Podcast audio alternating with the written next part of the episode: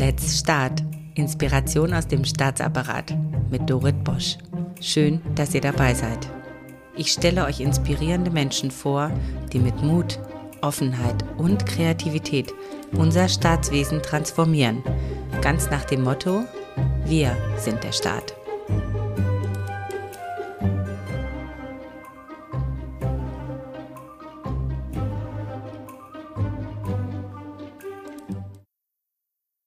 Nachhaltige Haushaltsführung ist zurzeit ein richtiges Top-Thema im Bund und angesichts knapper Kassen natürlich auch in den Ländern und Kommunen. Und deswegen spreche ich heute mit dem Landrat von Rendsburg-Eckenförde, Dr. Rolf Oliver Schwemer, wie es ihm gelungen ist, einen soliden und nachhaltigen Haushalt in seinem Landkreis zu führen und gleichzeitig Innovation zu fördern und zwischen den Generationen auch Gerechtigkeit zu schaffen. Im Landkreis ist nämlich gute Haushaltsführung schon seit 15 Jahren Chefsache und heute erntet Oliver die Früchte seiner Arbeit und darüber wollen wir auch heute mit ihm sprechen. Herzlich willkommen, Landrat Dr. Rolf Oliver Schwemer. Und als wir die Idee zu diesem Podcast hatten, nicht wahr, Oliver, da wussten wir noch gar nicht, wie aktuell dieses Thema heute eigentlich ist. Und ich darf schon mal spoilern, dass wir äh, heute gesagt haben, jetzt machen wir diesen Podcast now or never, weil das Thema ist gerade sehr aktuell wegen des Urteils des Bundesverfassungsgerichts zum unzulässigen Bundeshaushalt 2023. Also wir könnten nicht aktueller sein. Aber auch in den Landkreisen und Kommunen ringen alle um das Geheimnis nachhaltiger Haushalte, weil die Kassen natürlich nicht mehr so prall gefüllt sind und Innovationen aber dennoch notwendig sind. Und ich bin sehr dankbar, dass heute Oliver mit uns sein Know-how teilt und vor allen Dingen seine Erfahrung aus 15 Jahren intensivster Arbeit an diesem Haushalt und auch seiner Vorerfahrung. Ja, liebe Dorit, ich freue mich auch und in der Tat durch das Urteil des Bundesverfassungsgerichts ist das Thema aktueller denn je. Haushalt klingt erstmal nach einem trockenen Thema, technokratisch und bürokratisch, aber für mich steht Haushalt auch so für das große Ganze. Und ich bin jetzt seit 15 Jahren Landrat und was sich wie so ein roter Faden durch meine Zeit zieht, ist, in jedem Jahr hatten wir ganz große Themen, die bewegt werden mussten. Das war am Anfang das, der äh, Kindertagesstättenanspruch, dann war es das Thema Tourismus, wo Radwege gebaut werden mussten, dann kam die Digitalisierung, der Schwerlasthafen und so weiter. Und äh, in welchem Jahr wir auch waren, äh, es gab immer die Themen, die für die Zukunft eminent wichtig waren. Und es gab so viele Themen, dass selbst dafür das Geld nicht reichte. Und was daraus für mich die äh, Quintessenz ist, es wird auch in Zukunft für nachfolgende Generationen immer wieder große Themen geben, äh, die gestaltet werden müssen, für die es Geld braucht. Und damit komme ich für mich zu dem Punkt, für mich ist solide Haushaltsführung äh, das Thema Generationengerechtigkeit. Wir müssen dafür sorgen, dass auch die Kinder und Kindeskinder Geld haben, um in ihrer Zeit ihre Herausforderungen zu bewältigen. Und deshalb bin ich bei diesem Thema so mit ganzem Herz bei der Sache. Du sagst, dass es immer schon Zeiten gab, in denen man irgendwie akut investieren sollte oder wo akute Investitionen an, an, anstanden. Würdest du sagen, dass die jetzige Zeit schon auch trotzdem besonders ist? Kommt irgendwie gerade sehr viel zusammen? Es kommt vielleicht deshalb viel zusammen, weil in den letzten Jahren in vielen Bereichen auch Verschleiß gefahren wurde. Und wir merken das auf der Bundesebene. Wir haben das Investitionsthema Brücken an den Autobahnen. Wir haben das Bundeswehrthema, die 100 Milliarden. Und wir haben die Energiewende. Und, äh, und dazu kommt eine Politik, wo in den letzten Jahren auch viele unterschiedliche politische Auffassungen vielleicht ein Stück weit zugekleistert wurden, weil man versucht hat, äh, für alle Projekte Geld zu, zur Verfügung zu stellen. Und wir müssen jetzt feststellen, äh, dieser Weg funktioniert vielleicht in Zeiten von Riesenwachstum, aber in Zeiten, wo das Wachstum mal eingedämpft ist, stoßen wir da auch umso schneller an unsere Grenzen. Da reden jetzt gerade auch ganz viele mit, äh, was sie tolle, für tolle Ideen haben, wie man das Problem löst. Gehen wir doch erstmal auf deinen Landkreis und schauen, was du eigentlich äh, gemacht hast. Ne? Werden wir mal ganz konkret, das zeichnet ja diesen Podcast aus. Wir wollen ja wissen, wie es jemand gemacht hat, der, sage ich mal, jetzt top dasteht mit seinem Haushalt, trotz des Investitionsdrucks auch, den man da hat. Ähm, sag mal, was würdest du sagen, wie steht der Haushalt heute in deinem Landkreis Rendsburg-Eckenförde da und was ist besonders daran? Als ich vor 15 Jahren Landrat wurde, hatten wir eine Verschuldung von 40 Millionen. Unsere Kreisstraßen waren in großem Maße sanierungsbedürftig und IT-mäßig hatten wir auch noch nicht viel investiert. Und dann haben wir uns gemeinsam mit der Politik auf den Weg gemacht, unseren Haushalt zu konsolidieren. Äh, und wir haben es peu à peu in den letzten 15 Jahren geschafft, unsere Verschuldung im Prinzip auf Null runterzufahren. Äh, wir haben heute noch 140.000 Euro Schulden. Das sind 50 Cent pro Einwohner. Das ist zu vernachlässigen. Wir haben eine gut gefüllte Rücklage mit rund 80 Millionen liquide Mittel in der Rücklage, um auch für die Zukunft Investitionen tätigen zu können. Wir haben unsere Kreisstraßen saniert und, äh, und wir stehen insgesamt gut da. Und was das äh, Besondere auch noch ist, wir sind an sich ein ganz finanzschwacher Kreis in Schleswig-Holstein. Wir sind seit vielen Jahren der Kreis mit den niedrigsten Steuereinnahmen. Äh, was für mich dann bedeutet, man kann auch arm sein und trotzdem wirtschaftlich erfolgreich. Man muss sich halt nach den Möglichkeiten strecken, die man hat. Also nicht arm, aber sexy, sondern arm und wirksam. Das finde ich gut. Wenn, also vor dieser, in dieser Zeit, als du den Landkreis übernommen hast, ja, wenn auch da ein starker Investitionsdruck ist, ja ein bisschen vergleichbar vielleicht mit heute, wenn man das jetzt mal so auf der Metaebene sieht, ähm, wie hast du denn dann, wie bist du vorgegangen? Also hast du dann alles auf einmal oder wie hast du, wie hast du da Prioritäten auch gesetzt? Man kann ja dann nicht gleich alles auf einmal machen, sondern es ist ja eine langfristige Geschichte.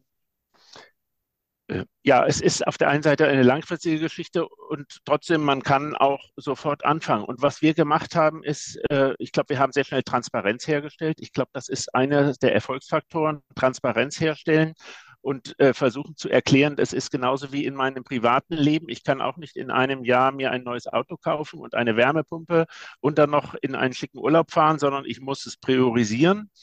Wichtig ist auch, dass man die Kriterien, anhand derer man priorisiert, dass man die erklärt und sie damit nachvollziehbar macht, damit alle auch das Gefühl haben, das ist jetzt nicht irgendwie eine subjektive Sache vom Landrat oder von der Politik, sondern das folgt schon äh, einer Überlegung, die man auch teilen kann. Und insofern sage ich, ja, wir haben äh, gleich damit angefangen, als ich Landrat wurde.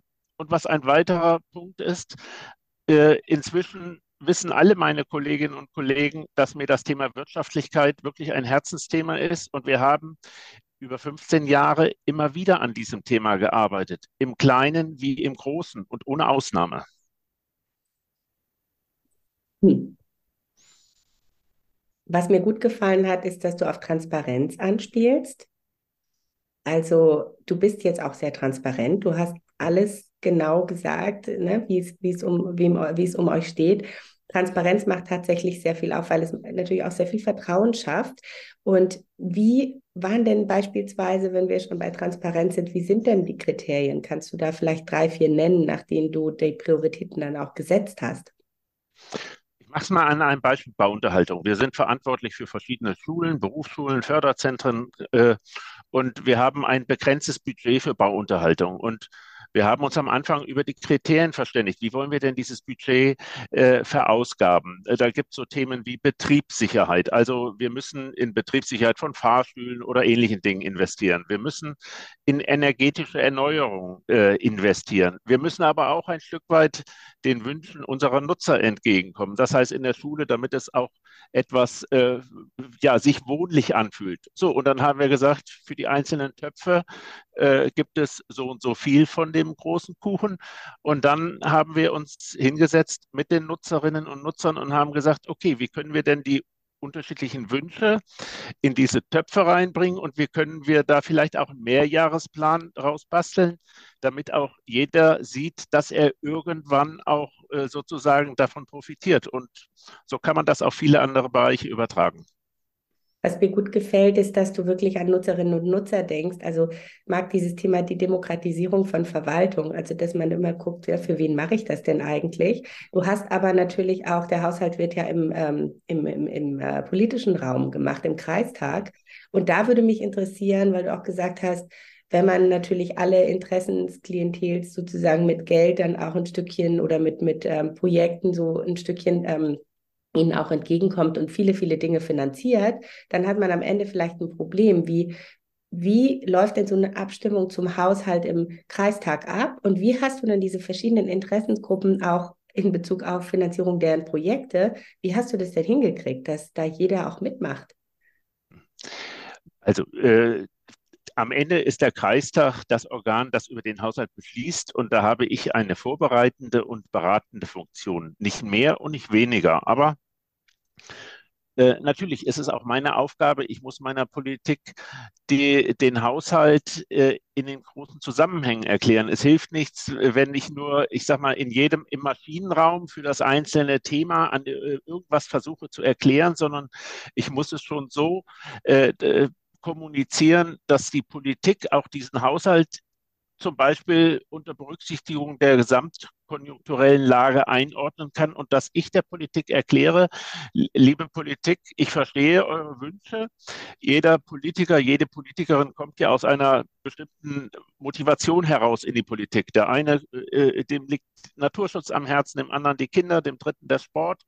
Und ich muss sagen, ich verstehe das alles und eure Ideen, die sind auch sehr wertvoll. Aber trotzdem müssen wir gemeinsam gucken, wie wir das auch mit unseren finanziellen Möglichkeiten und Grenzen zusammenkriegen, weil wenn wir das nicht schaffen, dann werden wir irgendwann Schulden haben und gar keinen Spielraum mehr. Und da ist es meine Aufgabe, das so gut wie möglich zu kommunizieren, damit es auch auf äh, ja, Akzeptanz stößt. Diese Haltung finde ich faszinierend, weil du bist ja natürlich als Landrat auch gewählt. Also du bist ja selbst Politiker.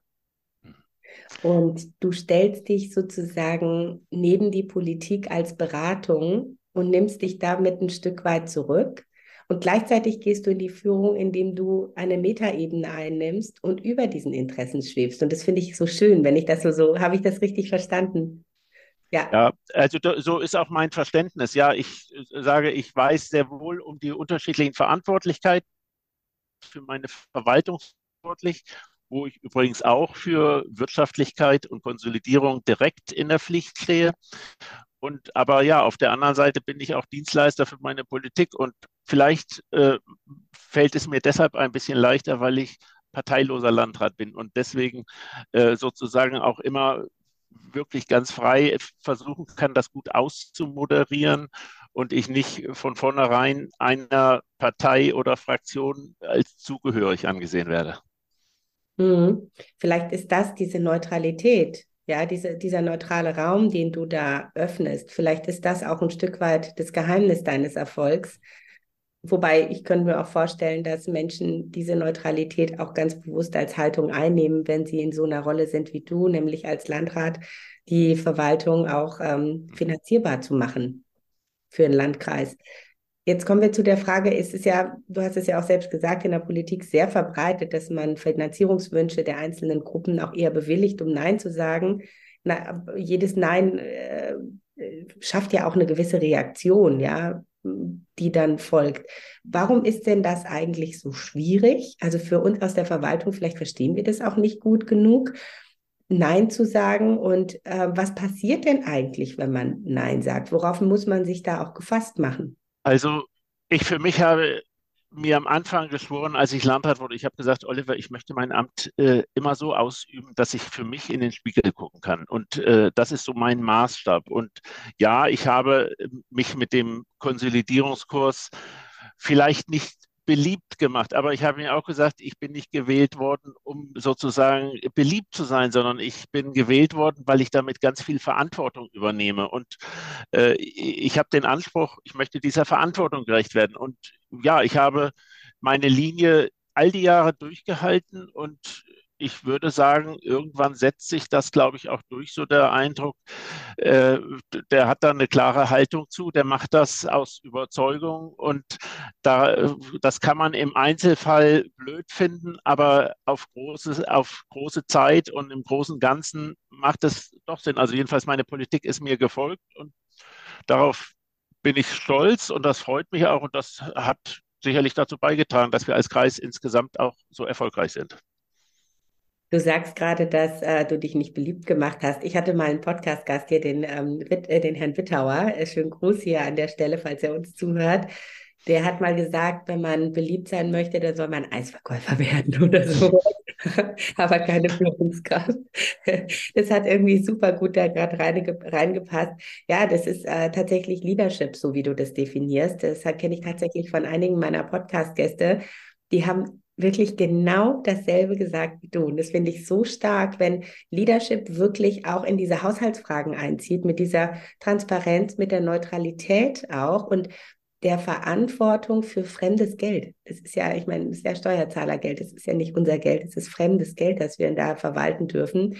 Und ähm, deswegen freue ich mich total, dass wir heute diesen Podcast machen. Wenn du jetzt jemandem Nein sagst, beispielsweise, ne? ich finde ja immer, also ich, ich mag das gerne. Ich handhabe das so, immer wenn ich Nein sage, dann sage ich Ja zu etwas anderem. Gibt es denn andere Möglichkeiten, als ich sage mal mit Geld Projekte oder Unternehmen im Landkreis zu unterstützen? Ähm, weil ich, ich merke einfach, wir sind so sehr immer aufs Geld fixiert.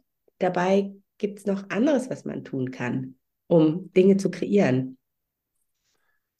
Also äh, unsere Aufgabe ist es, Verwaltung gut zu organisieren. Dafür brauchen wir Geld, aber dafür müssen wir auch uns vernetzen, dafür müssen wir in Beziehung sein und dafür, äh, und je besser uns das gelingt, umso besser schaffen wir es auch, Themen auch gemeinsam, vielleicht in einer anderen Art und Weise von Aufgabenteilung wahrzunehmen, als wenn jeder nur auf seine volle blickt. Und ja, wir sind als Kreis, äh, wir, wir, haben zum Beispiel sechs Jahre lang daran gearbeitet und äh, vor einem Jahr das dann auch umgesetzt. Wir sind, wir haben unsere IT in ein äh, gemeinsames, äh, in ein gemeinsames Rechenzentrum überführt und äh, machen dort jetzt mit drei weiteren Kreisen aus Schleswig-Holstein mit ganz vielen Ämtern und Städten wird dort für uns die IT gemacht. Und da sage ich, das hilft uns qualitativ weiter. Wir werden zukünftig viel besser im Bereich IT aufgestellt sein, als wir das alleine könnten und es trägt auch zur Kostendämpfung bei. Oder ich war gestern mit meinen Vertreterinnen und Vertretern der Städte und Ämter zusammen. Wir werden die Whistleblower-Richtlinie als Kreis gemeinsam mit unseren Kommunen umsetzen. Das macht es leichter, äh, professionalisiert es und spart noch Kosten. Also ja, es gibt noch viele weitere Möglichkeiten, wie wir auch durch gutes Management dazu beitragen können, Verwaltung besser zu machen ohne dass es unbedingt Geld kosten muss. Ich glaube, das darf sich auch rumsprechen. In der Tat. Also vielen Dank. Das ist ein ganz tolles Beispiel, was du sagst, dass, dass Co-Kreation tatsächlich äh, kostensparend ist, ne? weil nicht jeder muss das Rad neu erfinden. Ich merke das sehr oft im Bund, dass wir sehr oft, ähm, gerade wenn man einen Überblick hat, dass oft die gleichen Dinge gemacht werden und wenn man sich zusammentut, da entsteht auch tatsächlich was ganz Großartiges. Gerade im Bereich IT sind da unwahrscheinlich viele Möglichkeiten da. Ja, und was auch wichtig ist, das habe ich so für mich äh, in all den Jahren gesagt, du hattest ja vorhin das Thema Leadership angesprochen. Ich glaube, man muss auch selber Vorbild sein und man, man darf nicht nur Sparsamkeit und Wirtschaftlichkeit predigen, sondern man muss selber auch Vorbild sein. Und ich sage, ich fahre halt mit einem VW als Dienstwagen rum und ich könnte was Größeres mir leisten. Davon äh, wird der, würde der Kreis nicht, der Haushalt nicht ruiniert werden, aber ich glaube schon, dass man auch in dieser Funktion Landrat in einer Position ist, wo äh, die gesamte Verwaltung und die Beschäftigten gucken, äh, meint er das ehrlich, äh, steht er selber dafür? Und ich glaube, man muss ja am Ende auch die Herzen der Beschäftigten erreichen. Und das tut man mit am besten, wenn man selber äh, geradlinig ist und wenn man auch Vorbild ist. Naja, nicht nur die Herzen der Beschäftigten, das ist total richtig, sondern natürlich auch der Bürgerinnen und Bürger, die einem dieses Geld auch ein Stück weit anvertrauen. Mhm. Ähm, wie äh, merken die das? Der fährt wirklich nur mit dem VW und der steht dahinter, dass wir hier auch gut leben können? Ich würde es mal anders äh, sagen. Es gehört zu meinem Job dazu. Ich muss das, was wir als Kreis machen, ich muss es erklären, äh, damit äh, die Menschen eine Möglichkeit haben, es nachvollziehen und zu akzeptieren. Also insofern, es ist Teil meiner Aufgabenbeschreibung, äh, auch immer wieder darüber ins Gespräch zu kommen, sei es in Versammlungen, sei es äh, in Interviews, sei es über die Medien und ja, also äh, das gehört dazu. Äh, die Dinge erklären, damit die Menschen auch verstehen, dass wir, die wir Verantwortung in unserem Staat tragen, damit wir, dass wir nach einem Plan arbeiten und damit die Menschen auch Vertrauen in die staatlichen Organe haben. Du hast ja Haushalt zur Chefsache gemacht und ähm, mhm. als Landrat kannst du nicht in jede kleine Entscheidung mit einbezogen werden, sondern du musst natürlich ein Stück weit auch vertrauen, dass deine Mitarbeitenden ähm, die Entscheidungen auch in deinem Sinne tun und umsichtige, nachhaltige Haushaltsführung äh, zum, zum wichtigen Prinzip machen in ihren Entscheidungen. Und du hast mir auch gesagt, du kannst zwar nicht jede Position nachprüfen, aber dass eben auch kleine Positionen für dich sehr relevant sind und ins Gewicht fallen. Also wie ist es dir beispielsweise gelungen, auf allen Ebenen der Verwaltung, ich sage immer tief drin im Maschinenraum auch, dieses Bewusstsein zu schaffen für nachhaltige, umsichtige Haushaltsführung?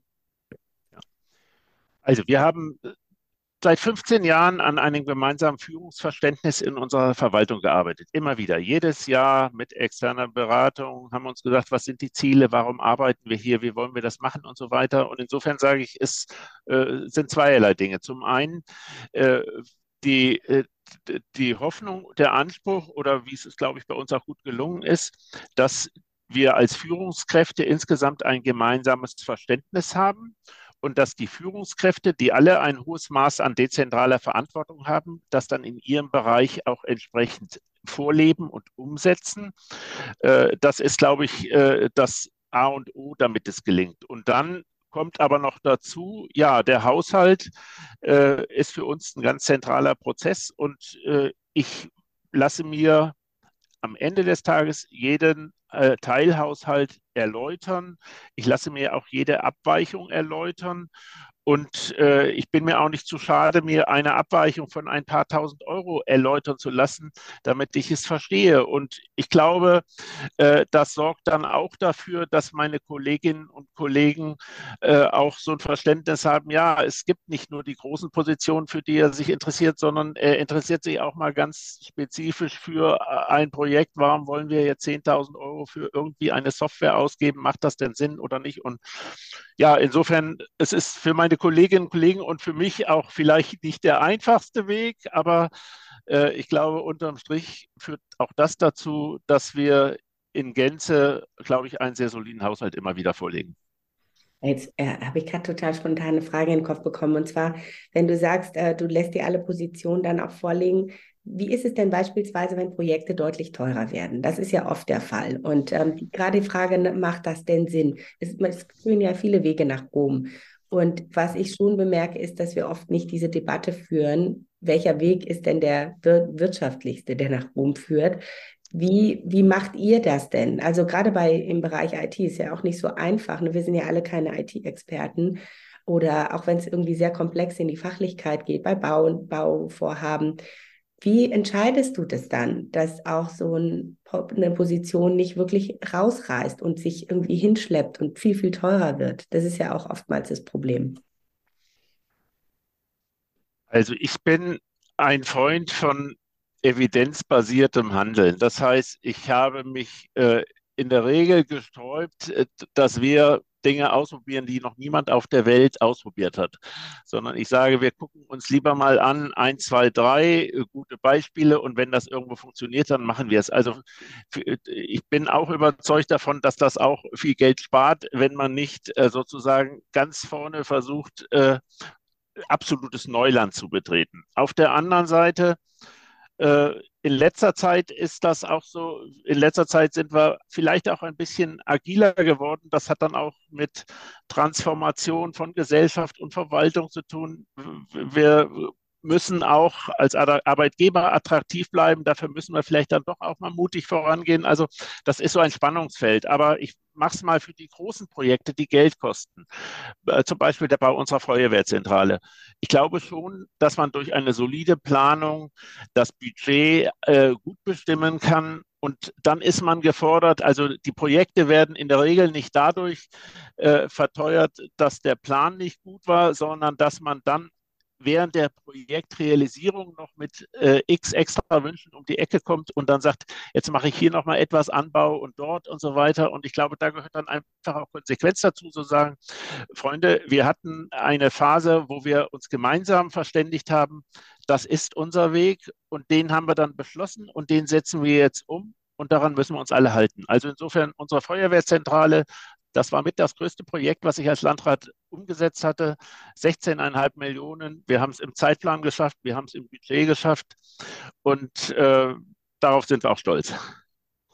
Das äh, kannst du auch stolz sein und das finde ich wirklich großartig. Und es, du hast recht, ja, jetzt wo du das sagst, äh, wenn man mal einen Plan macht und man bezieht dann wieder andere Menschen ein, und das ist ganz normal in der Verwaltung, das ist ja auch oft so, ne? der Plan entsteht immer in einer kleinen Gruppe, dann wird das Ökosystem immer größer und dann kommt noch der und der und der und man kann nicht so richtig Nein sagen und dann kommen immer noch extra Wünsche drauf und die denken aber nicht da, daran, dass sich das addiert und der Projektverantwortliche, das ist ja bisher in dem Fall du oder wer auch immer das dann macht, der muss dann wirklich ganz knallhart aufs Projekt gucken und sagen, so, wir müssen auch die Kosten im Auge behalten und wir können hier nicht alle Wünsche erfüllen.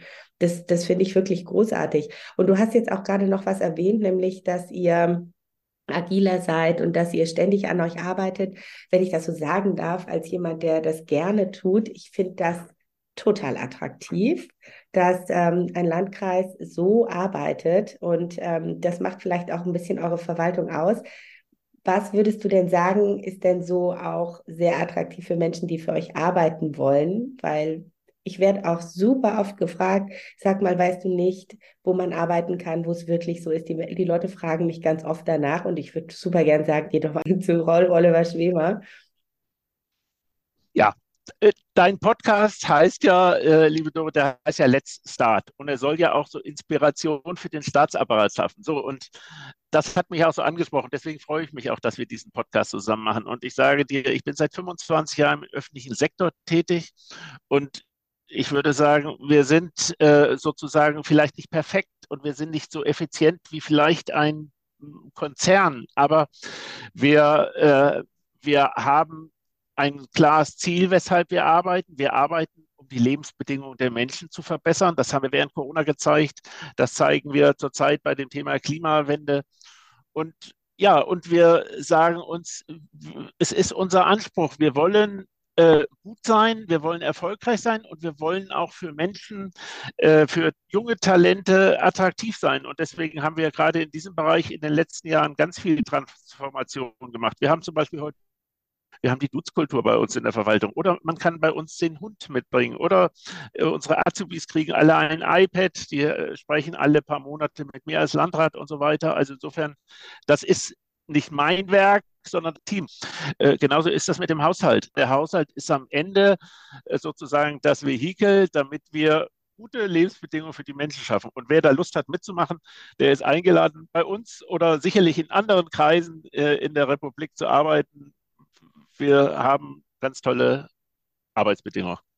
Also das mit dem Hund, dem iPad und dass man dich treffen kann, finde ich total attraktiv, weil ich finde, du hast die, die, total positive Energie. Schade, dass die Leute dich jetzt nicht sehen können. Es ist wirklich äh, total schön, dich hier auf dem Bildschirm zu sehen. Und ich glaube, ich habe ja noch eine andere steile These äh, zum Abschluss, nämlich, dass Menschen langfristig sich auch in Gegenden ansiedeln werden und bewusst die Entscheidung treffen, wo sie hinziehen, wo man auch das Gefühl hat, da ist jemand, der sorgt für uns, der hat irgendwie die Sachen im Blick, der hat die Sachen im Griff und da ist auch eine gute Energie. Ich glaube tatsächlich, dass die Investition in die eigene Verwaltung, in die Art und Weise, wie man etwas managt für die, für die Bevölkerung, total attraktiv ist für, für Standortentscheidungen. Was tut der Landkreis dafür, dass Menschen sich dafür entscheiden, in eurem Landkreis zu leben? Äh, wir leben ja in einer Zeit von Arbeitskräftemangel. Und äh, früher waren vielleicht Verwaltungen erfolgreich, die im Personalbereich besonders sparsam waren. Ich habe aber auch dazu in den letzten Jahren meine Sichtweise weiterentwickelt und ich sage heute, zukünftig werden die Regionen erfolgreich sein, in denen es die Verwaltungen schaffen, gutes Personal an sich zu binden. Und deswegen müssen wir uns als Arbeitgeber ganz anders aufstellen, als wir das früher gemacht haben, weil nur wenn uns es gelingt, Talente an die Verwaltung zu binden, dann werden wir auch unsere Aufgaben für die Bürgerinnen und Bürger gut erfüllen können. Egal, ob das in der Zuwanderungsbehörde oder im Umweltbereich oder in anderen Bereichen ist. Und deswegen sage ich, gilt unser Augenmerk seit einiger Zeit viel mehr dazu, wir müssen als Arbeitgeber attraktiv sein. Wir wollen das und wir arbeiten dran. Und wir haben in diesem Sommer über 30 Auszubildende im Sommer eingestellt bei ungefähr 900 Beschäftigten ist das eine ganz tolle Quote und das ist auch ein Stück weit Zeichen von, dass wir erfolgreich sind, dass wir so viele junge Talente an unsere Verwaltung haben binden können. Und auf dem Weg werden wir weiterarbeiten. Ich finde das so toll, was du sagst.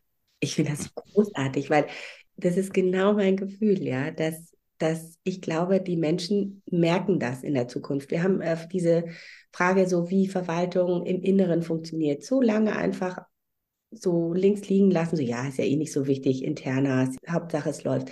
Aber ich glaube schon, dass es einen Unterschied macht, ob in einem Haus Leben ist, ja, ob man viel Besuch bekommt, ob viele beitragen und ob es den Leuten gut geht, wenn ich jetzt mal eine Region mit einem Haus vergleichen darf. Und das, was du sagst, ist wirklich so und dass wir echt in uns investieren, weil je besser der Hausherr, die Hausfrau auch drauf ist, desto mehr Bewegung ist drin, desto mehr Leben ist in der Bude und dann kommen die Menschen auch. Und ich hoffe wirklich sehr, dass dieser Podcast Schule macht, dass viele Menschen dir zuhören, dass äh, viele sich äh, mal eine Scheibe abschneiden äh, in Retzburg-Eckenförde, weil es ist nicht selbstverständlich. Das, was ihr da macht, ist echt High-Class, Verwaltung, Next Level. Möchtest du denn unseren Zuhörenden noch etwas sagen?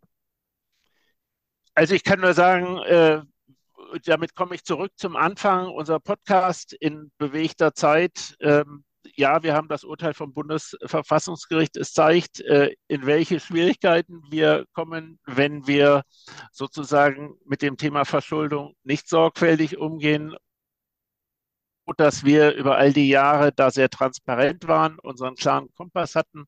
Und äh, ja, auch wir werden in den nächsten Jahren äh, deutliche Steuereinbrüche erleben, aber wir sind gut präpariert, wir haben gute Rücklagen, wir werden diese schwierigen Jahre überstehen und wir werden weitermachen, Transformation unserer Verwaltung, damit wir dann auch gestärkt aus dieser Phase dann wieder hervorgehen.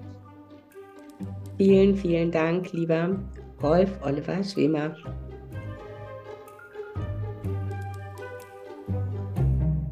Und das war es bei Let's Start, Inspiration aus dem Staatsapparat mit Dorit Bosch. Schreibt mir gerne und abonniert diesen Kanal, damit ihr keine Folge verpasst. Let's Start, viel Spaß bei der Umsetzung.